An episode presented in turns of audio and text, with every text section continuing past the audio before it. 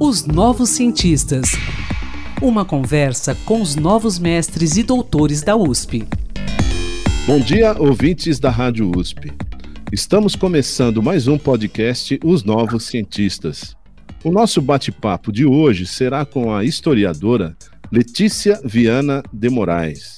Ela é autora da dissertação de mestrado intitulada Assim Sobrevivemos Narrativas de militantes presas políticas no presídio Tiradentes, 1969 a 1976, que foi apresentada na Faculdade de Filosofia, Letras e Ciências Humanas da USP. Em seu estudo, que teve a orientação do professor Maurício Cardoso, Letícia traz uma análise sobre a militância política e encarceramento de mulheres que combateram a ditadura militar no período 1964 a 1985, que vivenciaram limites pela sua condição de gênero. Olá, Letícia, bom dia. Seja bem-vinda aos nossos cientistas, tudo bem? Tudo bom, bom dia.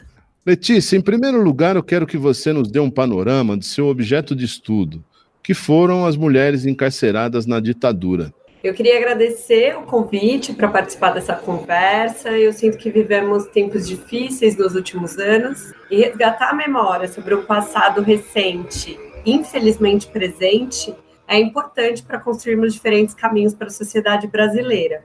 Na minha dissertação, eu estudei a trajetória da vida e militância de quatro mulheres que eram estudantes da USP, combateram a ditadura e foram encarceradas na ala política feminina do presídio Tiradentes no início da década de 70.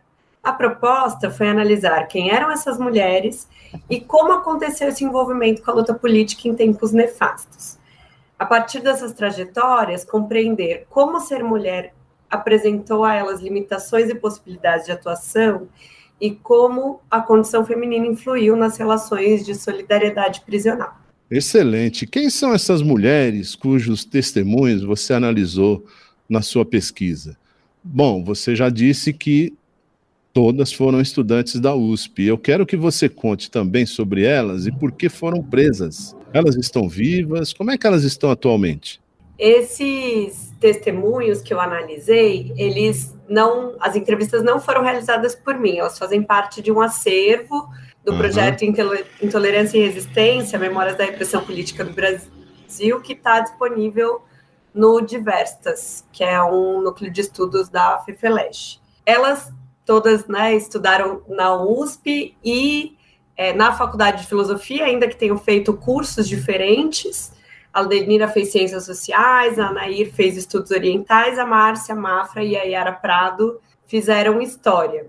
A Lenira Machado, ela era filha de comunistas, então ela participou do PCB desde a juventude e ela se manteve na luta política mesmo antes do golpe de 64 e depois ela continuou no movimento estudantil e em outras organizações de combate à ditadura e por esse motivo ela foi presa é, em 71. A Nair Kobashi, ela foi moradora do CRUSP, ela atuou na coordenação da Associação de Moradores e ela entrou para clandestinidade quando o CRUSP foi invadido, em 68, e aí ela foi presa na década de 70 também. A Márcia Mafra, ela foi também no movimento estudantil, mas ela atuou na ALN, é, na, na frente de massas da ALN, e foi presa por essa atuação, né? Ela caiu, que era a expressão que usava quando algum militante era preso, ela foi presa num ponto de encontro, né?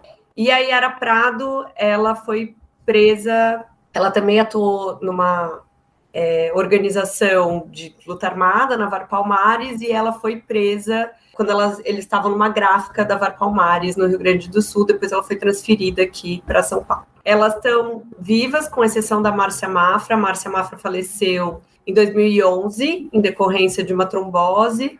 As demais estão vivas. Eu tive a oportunidade de conhecer pessoalmente a Nair Kobashi e a Yara Prato. É, você tem um levantamento de quantas mulheres foram presas por terem atuação na luta política da época? O meu foco na dissertação foi o trabalho com os testemunhos. Então, eu não fiz um levantamento documental desses dados, mas eu utilizei como referência os dados levantados pelo professor Marcelo Ridente, que traz uma porcentagem de 18% é, da militância da luta armada ser uma militância feminina, né, por volta de 400 mulheres. Bom, agora eu quero saber onde ficava o presídio Tiradentes, né? Inclusive esse presídio, ele chegou a ter um apelido, não é isso? Torre das Donzelas. Essas estruturas desse presídio, elas ainda existem? As estruturas do presídio, a única coisa que sobrou foi o portal de pedra, que foi tombado como patrimônio histórico, porque esse presídio ele foi utilizado em diferentes momentos da República como é, presídio político e ele também tem um histórico de receber escravizados no período imperial. Então, ele, ele tem essa marca de, de ter presos que, com constância na sua história, lutaram contra as diferentes violências. É, e por esse motivo, o portal é, de pedra, na entrada, que ficava na entrada do Tiradentes, ele foi mantido ali como patrimônio. A ala feminina é, política do presídio era uma torre no final, era uma torre literalmente. Uhum. E aí, por isso, ela foi apelidada pelos presos de Torre das Donzelas, e foi onde as quatro mulheres que eu estudei e outras tantas ficaram presas aí no período da ditadura militar. Tá certo. Agora, entre os relatos dessas mulheres, pode se destacar algo que mais chamou sua atenção, Letícia? O que mais me chamou a atenção foi, ainda que os testemunhos não tenham inicialmente uma, uma intenção de analisar o ser mulher na atuação política, né? Esse não era o foco das entrevistas, não foi o foco do roteiro, é, e nem foi o foco e o envolvimento principal da militância de várias delas. Elas em diversos momentos, evidenciam que ser mulher fez diferença, tanto na atuação política quanto na, na relação prisional, e como isso, é, como essa consciência, né, essa percepção da diferença que fez ser mulher é, foi acontecendo durante o processo. Agora, uma questão que você abordou aqui no resumo da sua pesquisa, né? Eu quero saber o seguinte: de que forma a atuação dessas mulheres, em alguma medida, contribuiu para o feminismo brasileiro?